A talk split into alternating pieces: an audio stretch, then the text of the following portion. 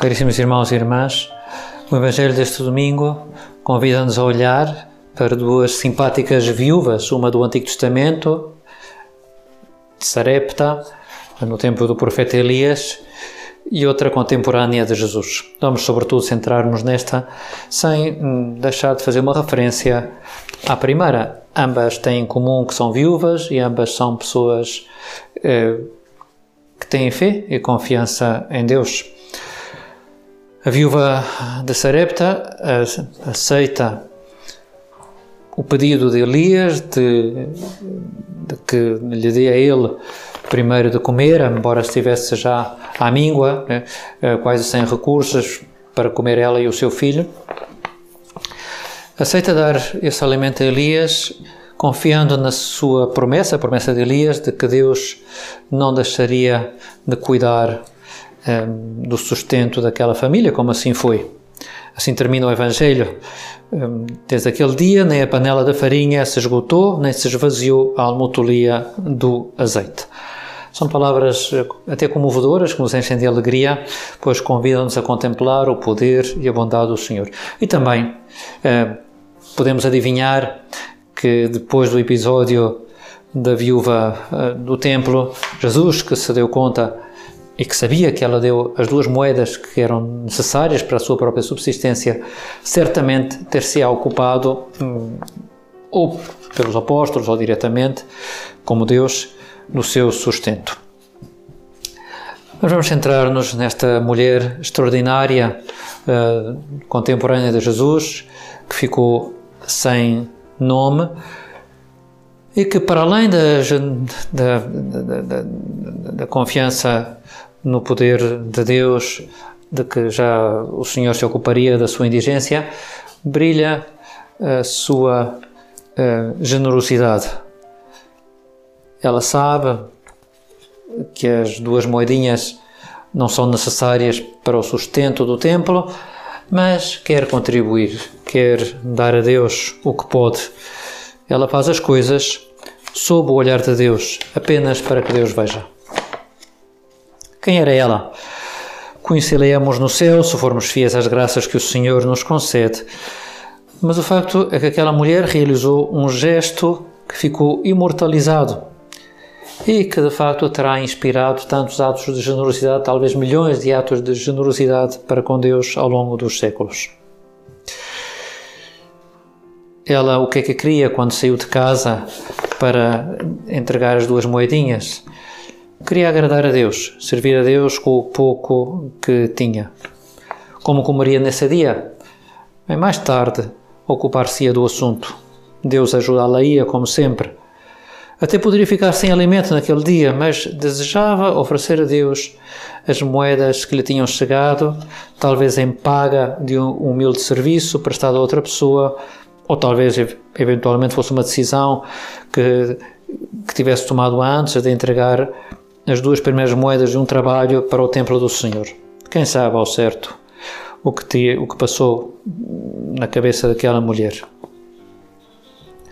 O facto é que ela quis é, entregar a Deus o seu exíguo dom quando comparado com o de outros. E porém, o Senhor é, gostou desse gesto. E diz aos apóstolos: Ela deu mais do que todos os outros. Talvez é, algum dos ouvintes pudesse ter perguntado: mas então, Senhor, desprezas os dons dos ricos, que são os que mantêm de pé o teu templo? E o Senhor poderia ter respondido algo deste género: O que mantém de pé o meu templo não são as riquezas, mas os corações fiéis e generosos, a confiança total em mim, uma amizade não interesseira. A viúva pobre, que é uma personagem extraordinária uh, do Novo Testamento, apesar de aparecer de forma fugaz, convida-nos a fazer um exame sério sobre dois pontos. Sobre o modo como damos a Deus o que damos e uh, também sobre o modo como olhamos o que os outros dão. Às vezes podemos dar a Deus uh, coisas assim, como alguém pode dar uma esmola porque tem vontade de se desembaraçar de umas moedinhas uh, pretas que estão no seu porta-moedas e que lhe estão a pesar, e assim toda a gente sai aparentemente beneficiada. O pobre recebe os trocos, eu fico mais leve e vamos todos contentes para casa. E podíamos aplicar este mesmo critério assim um pouco mesquinho ao modo como lidamos com as coisas de Deus. Eu vou dar a Deus este tempo de oração, assim aproveito para descansar, faz-me bem à cabeça, desanuvio e até peço pelo bem, pelo êxito profissional. E no fundo, hum, não estamos realmente a dar a Deus alguma coisa, mas apenas pretendemos como que investir numa área que até pode trazer-nos benefícios a curto prazo. Peçamos a Nosso Senhor que saibamos retificar e quando lhe dermos algo, que lhe, dermos, que lhe saibamos dar com gosto, com alegria, pensando na, no consolo que pode ser para o Senhor esse, esse nosso gesto de boa vontade, mesmo que sejam coisas pequenas. E também ficamos a saber que o Senhor valoriza o que tivermos nas mãos. Mesmo agora, na missa, um, Podemos oferecer a Deus pelo menos duas moedas, a nossa atenção, a nossa devoção, depois na apresentação das ofrendas, colocar na patena os trabalhos desta semana, as alegrias e tristezas desta semana. Hum, parecem poucas coisa, pouca coisa, mas, mas para Deus podem não ser se lhe dermos com boa vontade e se é realmente o que lhe podemos dar. Há um, umas palavras de São José Maria, lindíssimas, no, no seu livro Caminho, em que comenta o episódio da viúva pobre, dizendo: Não viste os fulgores do olhar de Jesus quando a pobre viúva deixou no templo a sua pequena esmola? Dá-lhe tu o que puderes dar. Não está o mérito no pouco nem no muito, mas na vontade com que o deres. Não está o mérito no pouco nem no muito, mas na vontade. Portanto, não despachemos coisas, né? uh, orações, pequenos gestos de, de, de, carinho para com o nosso Senhor, mas procuremos dar-lhe com, com alegria. Não do que nos sobra, mas daquilo que, que realmente temos e que prezamos, pensando na alegria que damos ao Senhor. E outra grande conclusão tem a ver com o modo como olhamos para as pessoas que dão coisas a Deus. Temos que olhar sempre com um olhar favorável, porque esse dom, que às vezes parece pouco, pode ser as duas moedas que tocam o coração de Jesus. Às vezes estamos algum tempo uh, sossegados na igreja e vemos que há pessoas que entram um, e estão dois ou três minutos e depois saem logo. Poderíamos ser tentados a pensar, mas estas pessoas não sabem rezar, estas pessoas não sabem estar com Deus. E talvez seja o melhor que podem fazer, seja o tempo que realmente tenha. Não tem mais.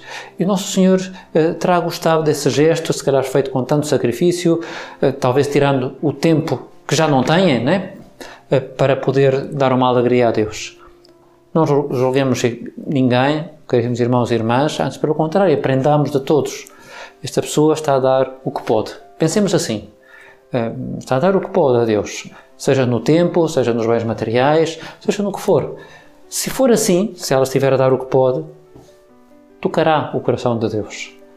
Nós estamos agradecidíssimos à viúva pobre porque, entre outras coisas, nos ensinou, ajudados nós pelas palavras de Jesus, a conhecer um pouco melhor o coração do próprio Deus. Um Deus que se comove e está interessado nas duas moedas que lhe podemos oferecer. Olhamos para a Santíssima Virgem, para o seu sim incondicional, eh, toda a sua vida está ao serviço de Deus, mas é a mesma lógica hum, da viúva pobre é dar a Deus tudo. Tudo o que pudermos.